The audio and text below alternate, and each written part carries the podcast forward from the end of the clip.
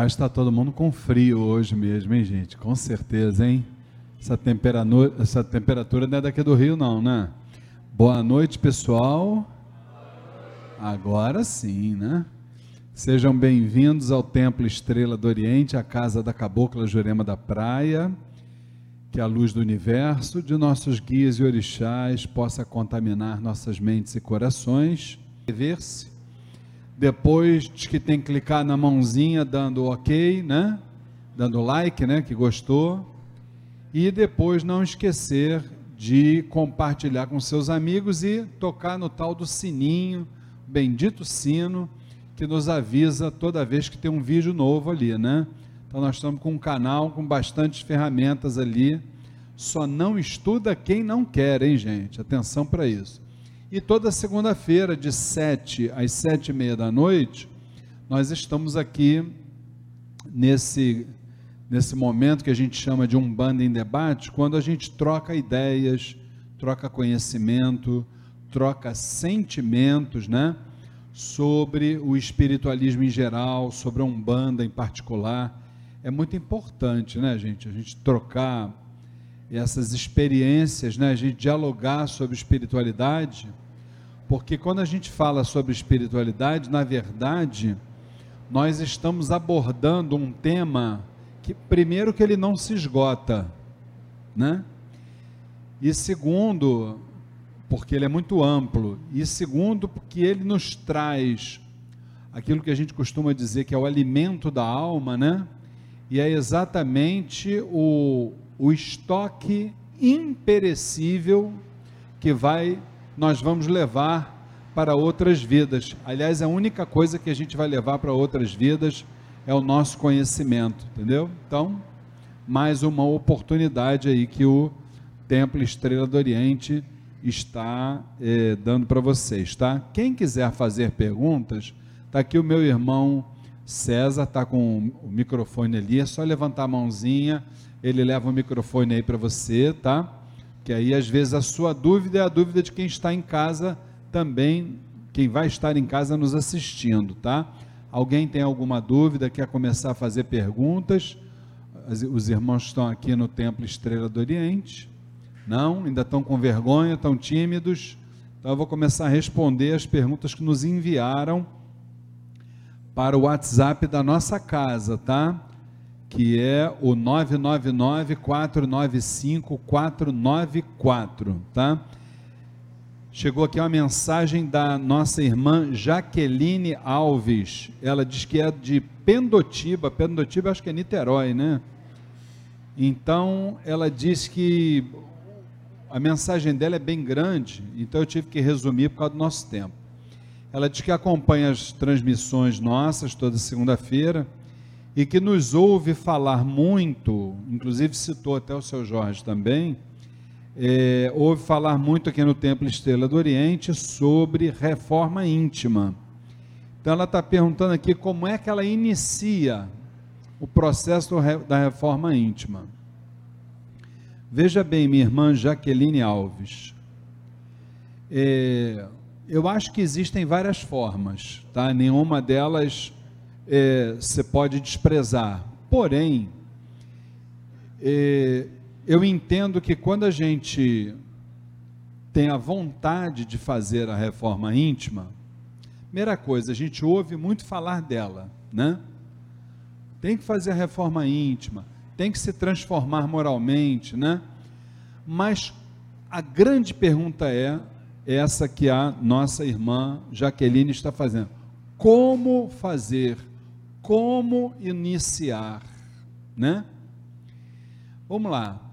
A gente sabe que o ser humano ele ainda não se está encarnado, por isso ser humano, ele não consegue controlar as suas mais inclinações.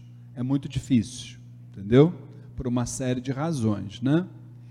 Então, é, o que que acontece? Nós temos muitas vezes aquelas iniciativas impensadas. E é nessas iniciativas impensadas que a gente acaba pecando. Então, eu entendo da seguinte forma, gente. Eu acho que primeira coisa a gente tem que criar na nossa mente uma consciência. A seguinte consciência. Primeiro, na nossa mente, Deus não está sozinho. Olha só. Isso é o que a espiritualidade nos diz. Deus não está sozinho na nossa mente. Existe também o contraste. Qual é o contraste? A gente pode chamar de negativo, pode chamar de irmão do baixo astral, o Exu incorporado aqui uma vez falou que era o diabo, entendeu? Pode, pode chamar do que quiser, mas uma coisa é certa: na nossa mente existem duas realidades, uma boa e outra ruim. E essa realidade boa e essa realidade ruim, elas travam diariamente uma luta dentro das nossas cabeças, diariamente o bem te puxando para um lado e o mal te puxando para o outro. Por que, que isso acontece? Eu acabei de falar para vocês, porque nós não conseguimos ainda controlar a nossa mente. Não conseguimos. E aí o que, que a gente precisa fazer para que esse autocontrole comece? A gente precisa ter assim uma, uma frase que a gente vai todo dia ler essa frase, nem que você coloque no, no banheiro da tua casa, no teu quarto, no papelzinho antes de dormir. Eu quero ser do bem. Uma frasinha curta. Eu quero ser do bem. Coisa simples, gente. É uma macumbinha bem simples né, que a gente começa. Eu quero ser do bem. Ponto. A partir do momento que nós fazemos essa opção, eu quero ser do bem, aí, minha irmã Jaqueline, eu acredito que a gente já deu o primeiro passo para iniciar a reforma íntima. Entendeu? O primeiro passo é esse.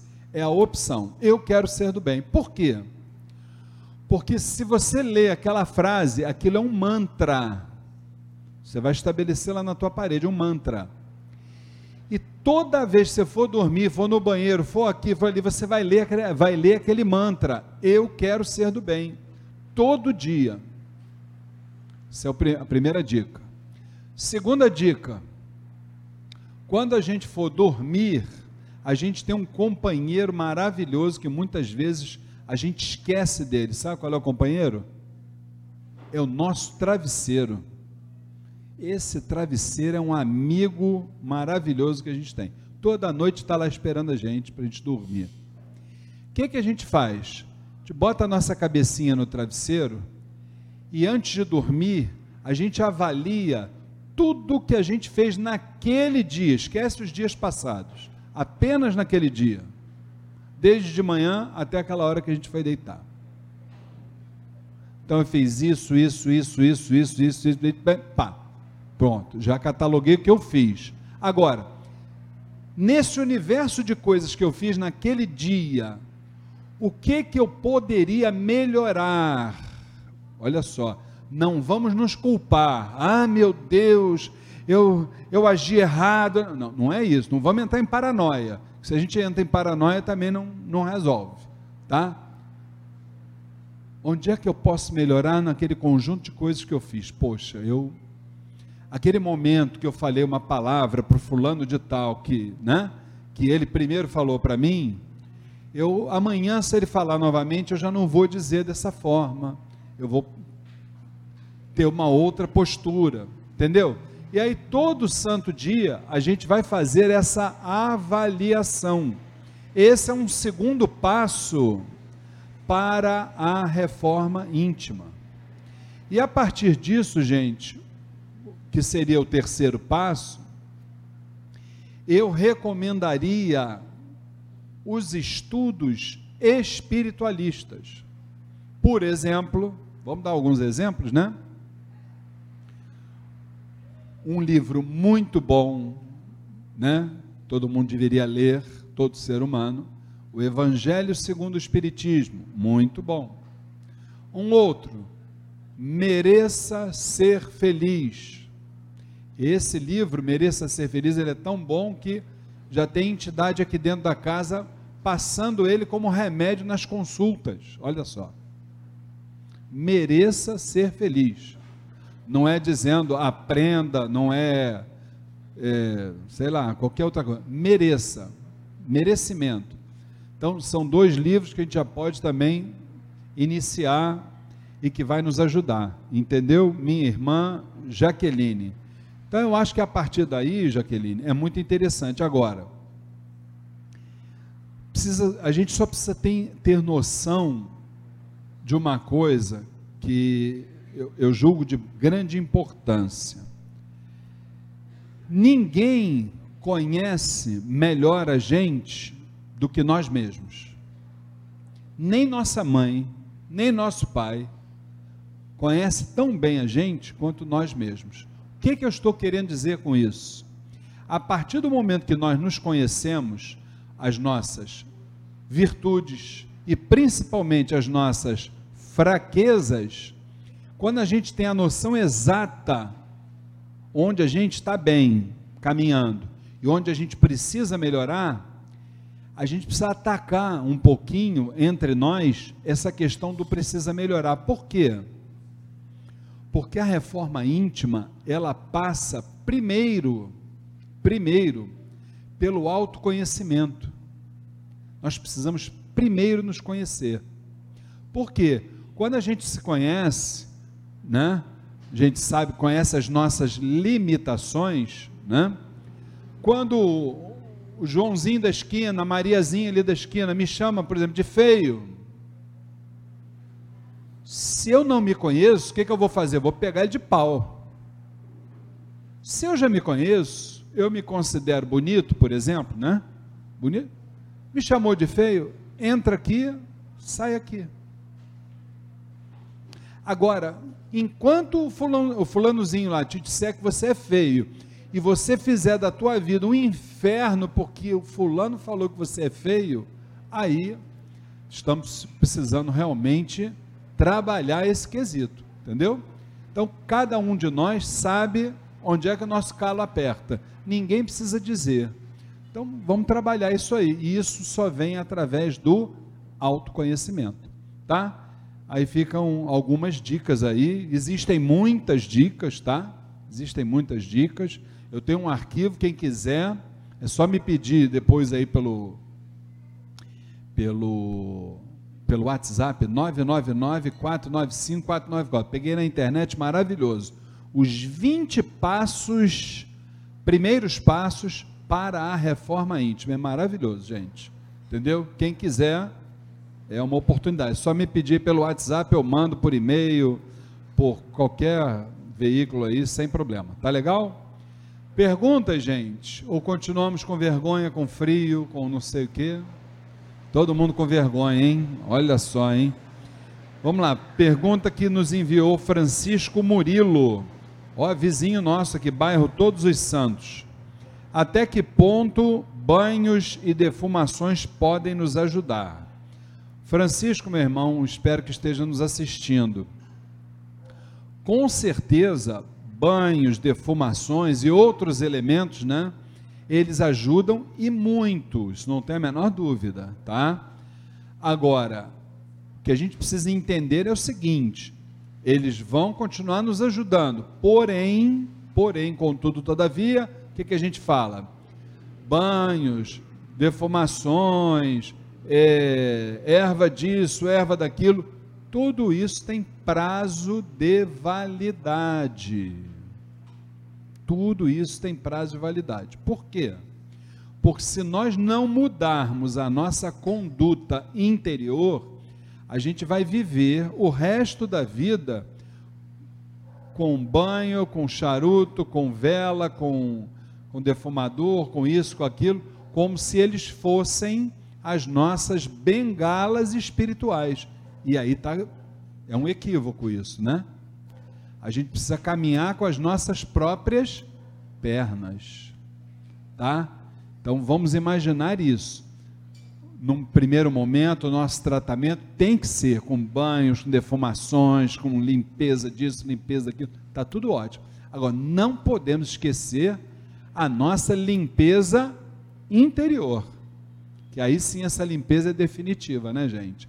Meu irmão César, a nossa irmã levantou a mãozinha ali, quer fazer uma pergunta, até que enfim, olha, ela está salvando essa assistência hoje da vergonha, hein, gente?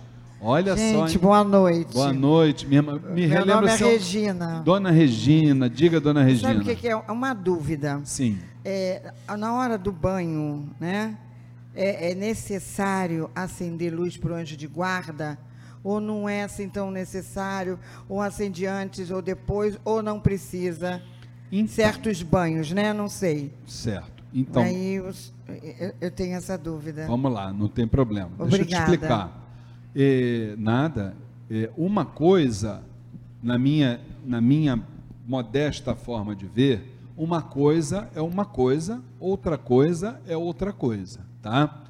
Os banhos, eles têm que ser sempre tomados sempre de forma orientada. O banho, qual banho que você pode tomar? Por quê?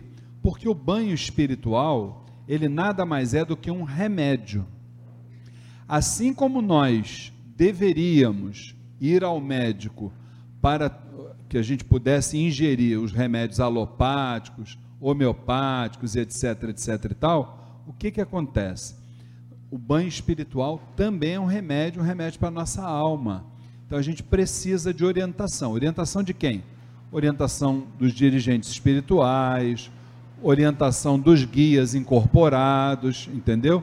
para que a gente possa saber que tipo de banho a gente pode tomar e qual banho que a gente não deve tomar, entendeu? Isso é importante.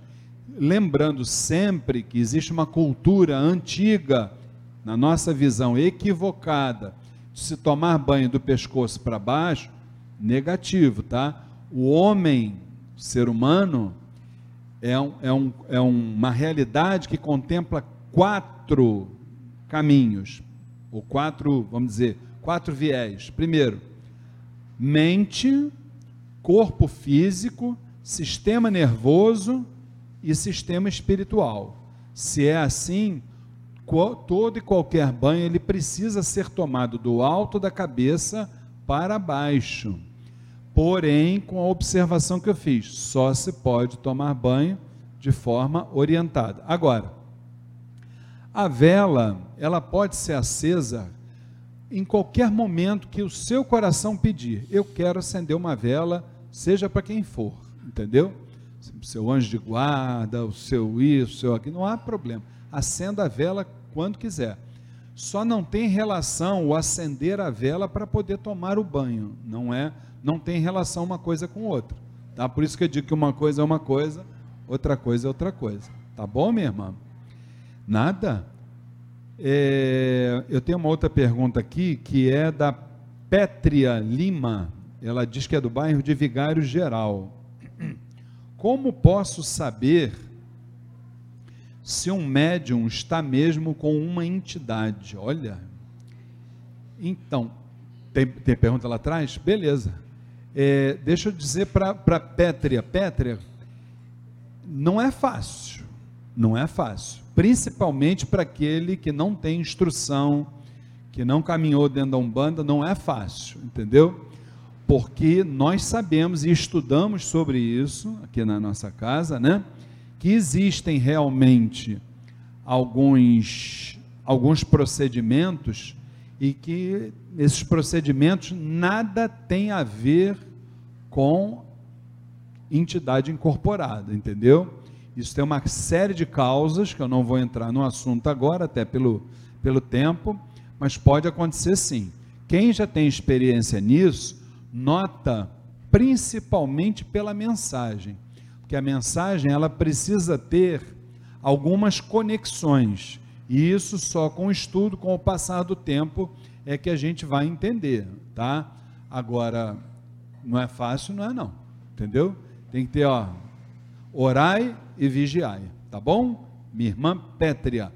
Meu irmão César, tem outro irmão aí querendo fazer uma perguntinha? Como é o nome do irmão? Olá, boa, boa noite, boa é noite. Felipe. Oi, Felipe, diga, meu querido. É, eu tenho uma dúvida em relação aos pontos. É, existe alguma recomendação é, ou alguma limitação a entoar os pontos, por exemplo, em alguma oração pessoal em casa? Se é recomendado, se não é recomendado? Qual é a questão por detrás? Então, os pontos cantados, né, são as músicas sagradas que a gente entoa no, nos terreiros, eles são, com certeza absoluta, é, orações né, em forma de canto, isso é indiscutível. E essas orações, elas na verdade, elas são mantras. O que quer dizer o mantra? Mantra quer dizer man, mente, tra, treinamento. Então é o treinamento da mente. De forma absolutamente respeitosa, nós podemos e até devemos cantar os pontos. Só tem uma contraindicação na bula, sabe qual é? Não cantem, não recomendo, né? não, é, é que não seja permitido não cantem pontos para Exus quando vocês estiverem para dormir, porque senão vocês vão ter dificuldade de dormir. Não é por nada, não é que Exus seja do mal, tem nada disso não, entendeu? É porque a, a cantiga de Exu, até pela sua essência, ela tem como, vamos dizer assim, é, ela, ela é formatada para que a gente possa, muitas vezes, se acelerar um pouquinho, você está entendendo? Então, eu não recomendo a cantiga de Exu quando a gente está dormindo, entendeu? Porque senão, você é mole não.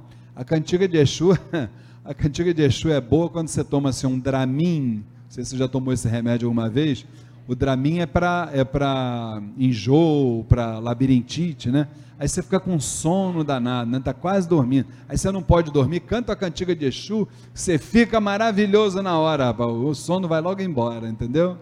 Tá bom, querido?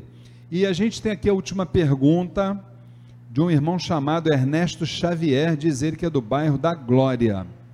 Ele pergunta o seguinte: qual a diferença entre linha e falange do Oriente. Ernesto, meu irmão, espero que você esteja nos assistindo.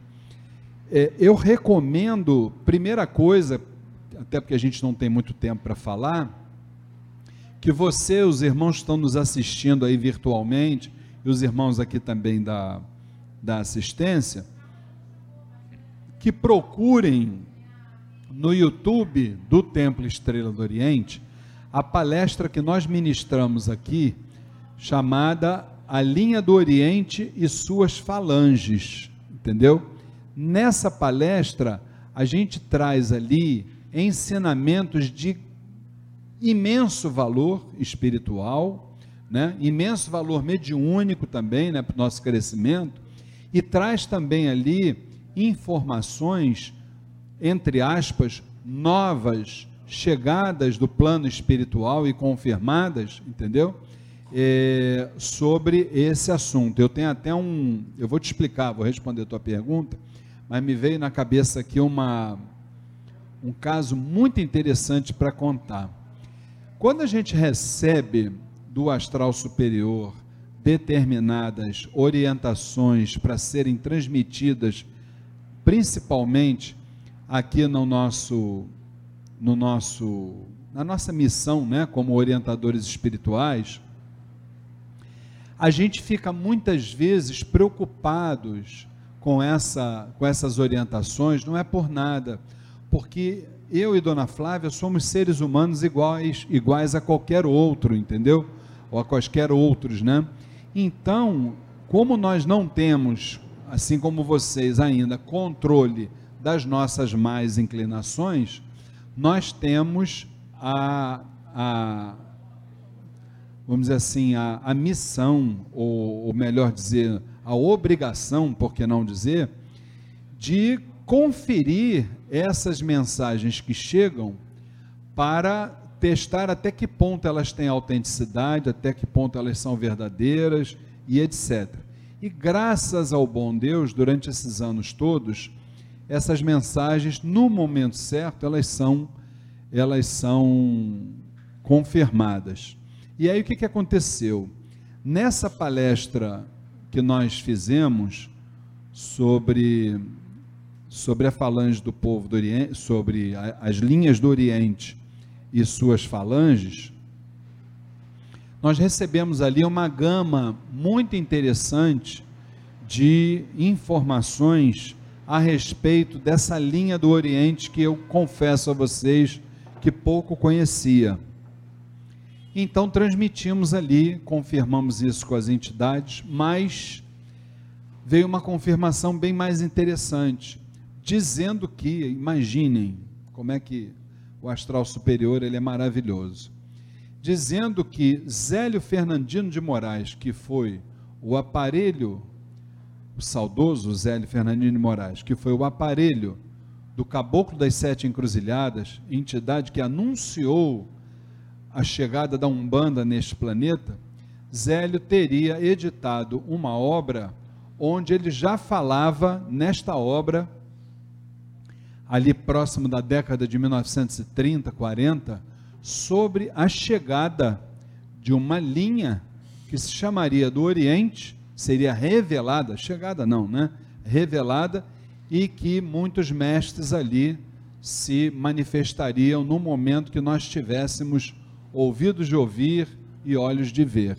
Então, isso, com certeza absoluta, é um momento de renovação da nossa fé em tudo aquilo que a gente faz. Isso é muito bacana. Então, na palestra, o meu irmão Ernesto Xavier, na palestra a gente mostra que, entre outras informações, que a linha do Oriente é um, é um vamos dizer assim, é uma, é uma, é uma, é uma base de sustentação energética cuja potência ela pode se igualar a de um orixá, até porque a linha do Oriente foi uma das sete vibrações originais as sete primeiras linhas de Umbanda, né? E nessa linha do Oriente, a gente ali observa é, é, inúmeras vibrações das mais variadas matizes, tais como os elementais, tais como a fraternidade branca, tais como a falange do povo do Oriente, entre outras vibrações de grandes avatares que a, que a humanidade conheceu nas mais variadas épocas, cujos ensinamentos foram direcionados para essa linha do Oriente, através da qual se continua trabalhando pela humanidade e por todos os outros seres de outros planetas, de outras dimensões e etc. Então, Basicamente é isso que falamos na palestra, está lá no YouTube, é só assistir lá, eu tenho certeza, são duas horas de ensinamento sobre esse tema, tá bom? Espero ter é, contribuído aí. E aí, encerramos hoje o nosso Umbanda em Debate. Na próxima segunda-feira, se Oxalá assim o permitir, às sete horas da noite, estaremos aqui juntos e de 7 às 7 e meia. E obrigado aí pela paciência de vocês. É, esse vídeo de hoje, depois ele será colocado no YouTube, esse o Gotas de Espiritualidade, e continuemos a nossa missão até que seja dia perfeito. Muito obrigado.